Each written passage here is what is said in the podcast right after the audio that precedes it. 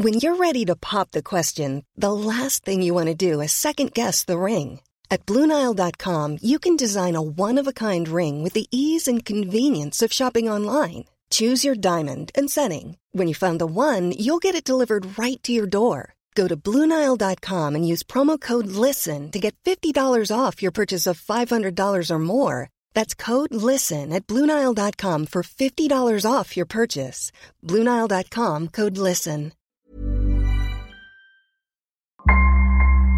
Bonjour, je suis Claudia Prolongeau et vous écoutez Crime Story, le podcast de faits divers du Parisien.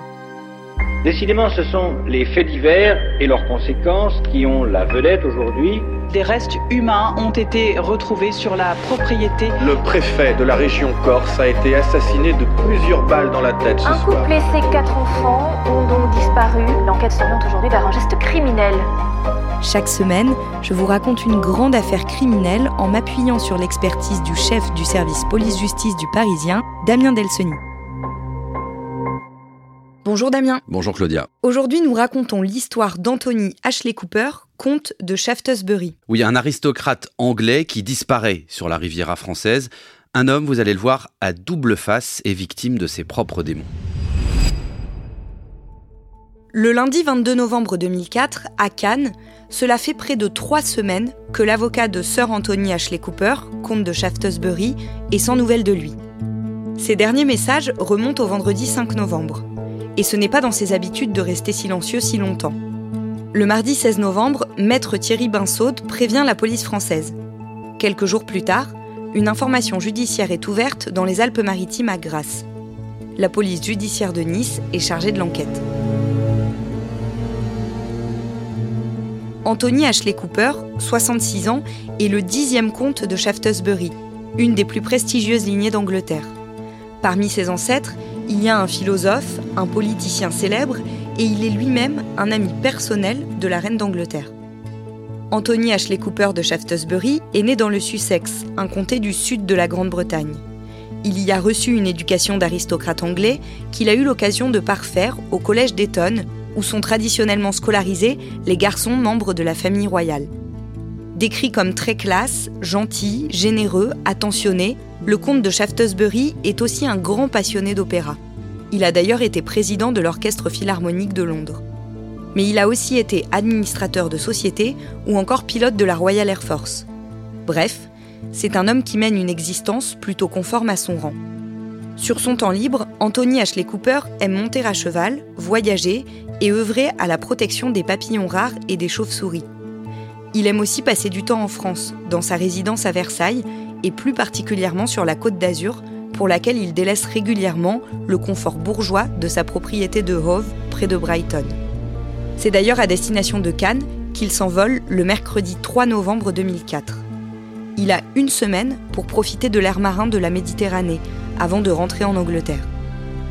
Mais le mercredi 10 novembre, quand son avion se pose sur le tarmac de l'aéroport londonien d'Israël, Lord Shaftesbury n'en descend pas. Le personnel est formel, il y avait bien un siège prévu pour lui à bord, il avait un billet, mais il ne s'est jamais présenté à l'embarquement. L'étrange disparition d'un lord anglais à Cannes, Anthony Ashley Cooper, comte de Shaftesbury, n'a pas donné signe de vie depuis le début du mois. La presse britannique se passionne pour l'affaire. Damien. Très vite, l'affaire de la disparition du comte est reprise par les tabloïds britanniques. Oui, parce que ces journaux euh, britanniques euh, assez typiques sont fervents d'abord de faits divers et également de toute l'actualité qui peut euh, avoir un lien avec la famille royale ou des grandes familles. Là, il se trouve qu'on a une connexion entre les deux, la disparition euh, d'un comte. Donc évidemment, au niveau anglais, ça va prendre euh, pas mal de proportions, d'autant qu'il est quand même un des représentants de la fameuse Chambre des Lords, mais il est tellement un peu excentrique et un peu euh, différent que lui, il a renoncé à ce titre au profit euh, de, son fils aîné, ce qui n'est pas commun d'ailleurs comme démarche. Donc voilà, c'est un personnage qui fascine très vite parce qu'il a à la fois le côté euh, britannique un peu traditionnel et en même temps, voilà, il, là, il disparaît, il est mêlé à un fait divers, donc ça passionne tout de suite, tout de suite la presse anglaise. Dès le début de leur enquête, les policiers ont le sentiment qu'ils mènent un peu une double vie.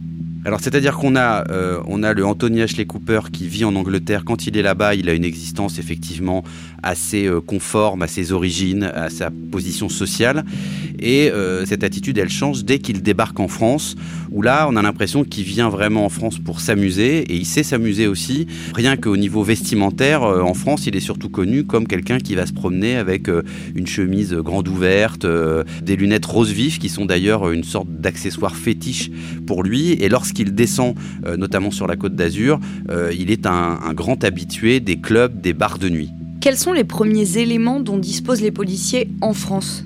Alors, ils ont une trace euh, de son passage euh, au Noga Hilton, qui est un, hôtel de luxe de, la Croisette à Cannes, où il avait réservé une chambre et où on sait qu'il a passé la nuit du 4 au 5 novembre. Les employés, le personnel de cet hôtel sont entendus. Ils confirment évidemment qu'ils ont vu euh, Anthony Ashley Cooper dans, la, dans, la, dans la soirée du 4 et qu'il a passé la nuit du 4 au 5 là-bas. Et ils ajoutent qu'a priori, selon eux, il était seul. Il s'avère qu'Anthony Ashley Cooper est aussi plus fragile qu'il n'y paraît. Il ne s'est jamais vraiment remis de la mort de son père, première grande souffrance expérimentée quand il avait 6 ans. En 1999, quand il a 61 ans, la mort de sa mère, à la suite d'un cancer foudroyant, le plonge dans un état dépressif profond. Décrit comme brillant, élégant et raffiné, Anthony Ashley Cooper se démarque des usages très chics du royaume et leur préfère la jet-set canoise. Il passe ses nuits à beaucoup boire. Il rencontre des femmes dans des bars à hôtesse, passe quelques nuits avec certaines d'entre elles et tombe souvent amoureux. Dans son entourage, on le qualifie de cœur d'artichaut. Marié et divorcé deux fois, père de deux fils, Anthony Ashley Cooper rencontre en 2001 celle qui deviendra sa troisième femme, peu de temps après. Jamila Mbarek est une hôtesse franco-néerlandaise d'origine tunisienne. Elle a de longs cheveux ondulés, des yeux noirs, un regard perçant et un sourire charmant.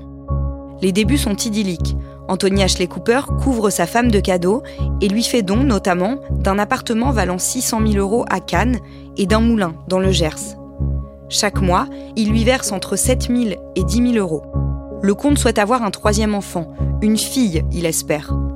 Après un mariage en 2002, le couple croit que Jamila est enceinte.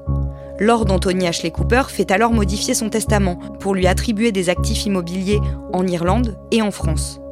Quand ils apprennent qu'il n'y a en fait pas de grossesse, le comte est très déçu. La relation se délite, le comte retombe en dépression et recommence à multiplier les virées nocturnes. Jamila, de son côté, multiplie les aventures. Fêtard impénitent, alcoolique, drogué et jaloux selon sa femme, Anthony Ashley Cooper s'éloigne et finit par rencontrer Nadia. C'est une autre hôtesse d'un piano-bar canois dont il tombe amoureux et à laquelle il promet le mariage.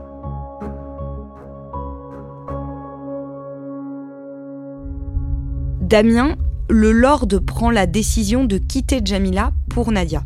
Oui, et comme il veut épouser Nadia, eh ben, il va d'abord falloir qu'il divorce euh, d'avec Jamila. Donc il va se mettre d'accord avec Jamila pour un divorce à l'amiable en quelque sorte.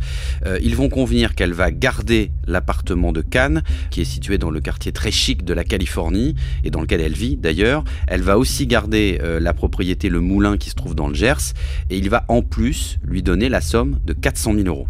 Jamila, elle aurait pu refuser ce divorce? Oui, elle aurait pu, mais euh, ça obligeait ensuite à engager une action en révocation de la fameuse donation qui lui avait été faite.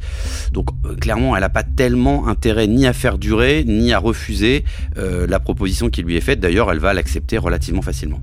C'est en vue de régler ce divorce justement que Anthony Ashley Cooper s'est rendu sur la côte d'Azur juste avant de disparaître. Oui, parce qu'il veut quand même accélérer un petit peu les choses et, et donc il va, ils sont séparés à ce moment-là tous les deux depuis environ 7 mois. Ça se passe a priori pas trop mal, mais bon, voilà, il y a quand même besoin de se parler, certainement de mettre encore des choses financières un peu sur la table. Donc ça, ça vient aux oreilles forcément des enquêteurs de la PJ quand ils démarrent leurs investigations. Un couple qui se sépare, c'est toujours quelque chose qu'il faut regarder. Et surtout, ils vont apprendre, les policiers, que euh, bah, dans la matinée du 5 novembre, il y a un contact, à minima un contact téléphonique, entre Jamila et Anthony Ashley Cooper.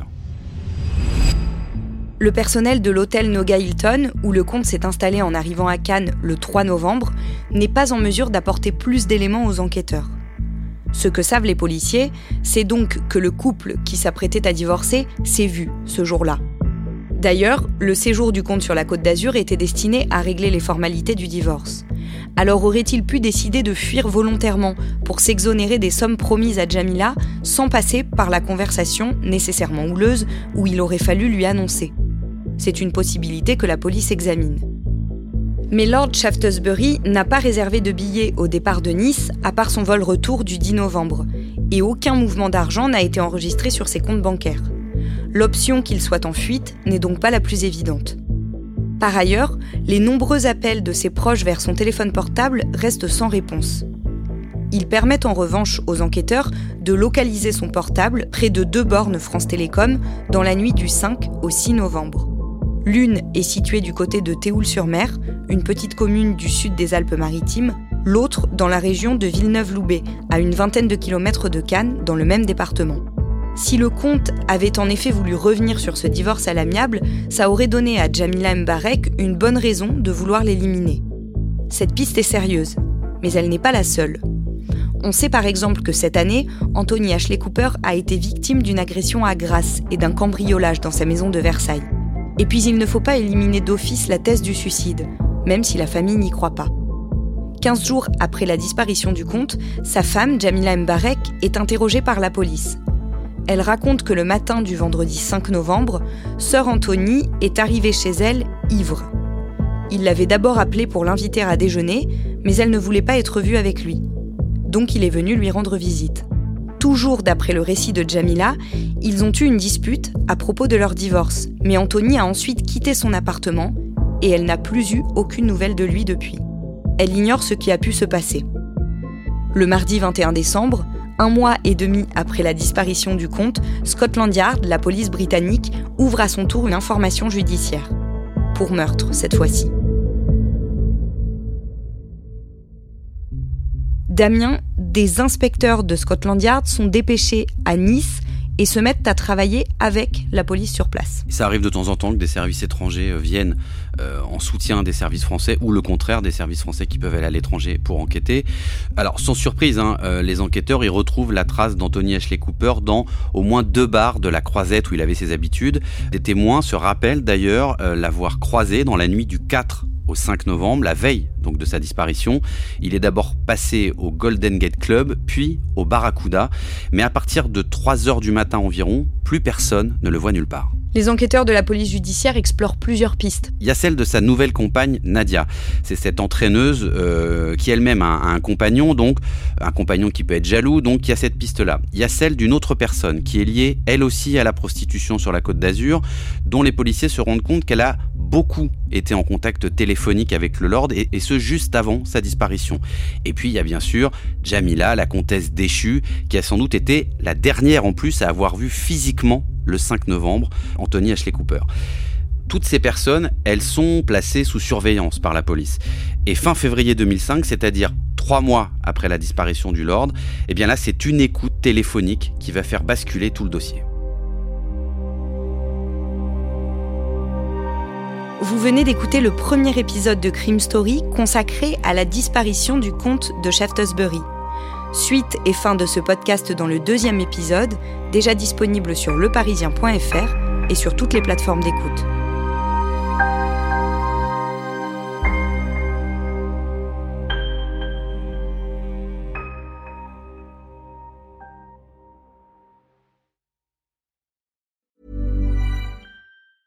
Small details are big surfaces. Tight corners are odd shapes. Flat, rounded, textured or tall. Whatever your next project, there's a spray paint pattern that's just right. Because Rust new Custom Spray 5 in 1 gives you control with five different spray patterns. So you can tackle nooks, crannies, edges, and curves without worrying about drips, runs, uneven coverage, or anything else.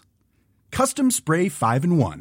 Only from Rust When you make decisions for your company, you look for the no brainers. If you have a lot of mailing to do, stamps.com is the ultimate no brainer. Use the stamps.com mobile app to mail everything you need to keep your business running with up to 89% off USPS and UPS. Make the same no brainer decision as over 1 million other businesses with stamps.com. Use code PROGRAM for a special offer. That's stamps.com code PROGRAM.